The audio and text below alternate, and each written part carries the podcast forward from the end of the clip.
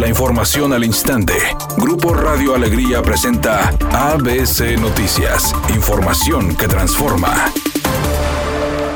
El Consejo Nuevo León, integrado por el Instituto de Políticas para el Transporte y Desarrollo, Movimiento de Activación Ciudadana, Pueblo Bicicletero y la Coalición de Movilidad Segura, informaron que dos de cada diez accidentes que se registran en el país se presentan en la entidad. Además, consideraron como líder en inseguridad el área metropolitana de Monterrey.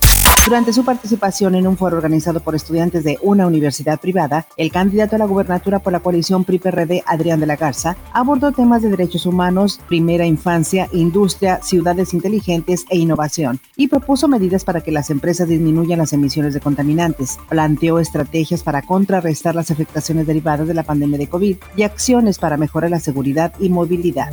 Elementos de la Armada decomisaron en Guaymas, Sonora, un cargamento de metanfetaminas y fentanilo que iban ocultos en sacos de carbón y serían llevados a España. El secretario de Marina, Rafael Ojeda, dijo que, ante la fuerte vigilancia en Lázaro Cárdenas y Veracruz, los narcotraficantes están trazando nuevas rutas para el trasiego de drogas. La idea es no nada más decomisar la carga, sino de dónde viene, quién la trae, quién la manda y a dónde va.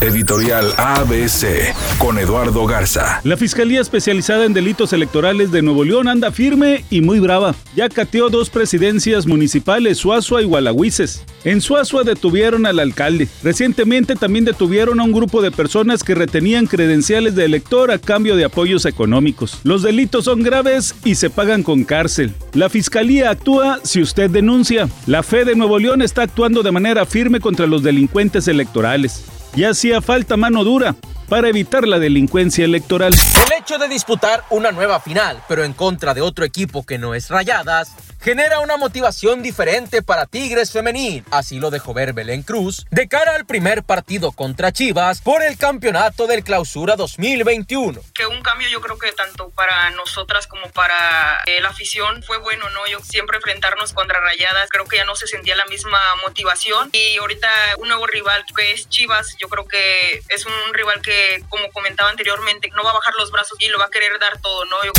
A través de una publicación en su cuenta oficial de Instagram, el príncipe Guillermo comunicó que ya ha sido vacunado contra el COVID-19. El martes recibí mi primera dosis de la vacuna COVID-19. A todos los que trabajan en el lanzamiento de esta, gracias por todo lo que han hecho y continúan haciendo. Por su parte, la reina Isabel II y su difunto esposo, el príncipe Felipe, habían recibido la vacuna en el mes de enero y el príncipe Enrique y Meghan Markle se unieron al presidente Joe Biden y otras personalidades en un concierto pro vacuna.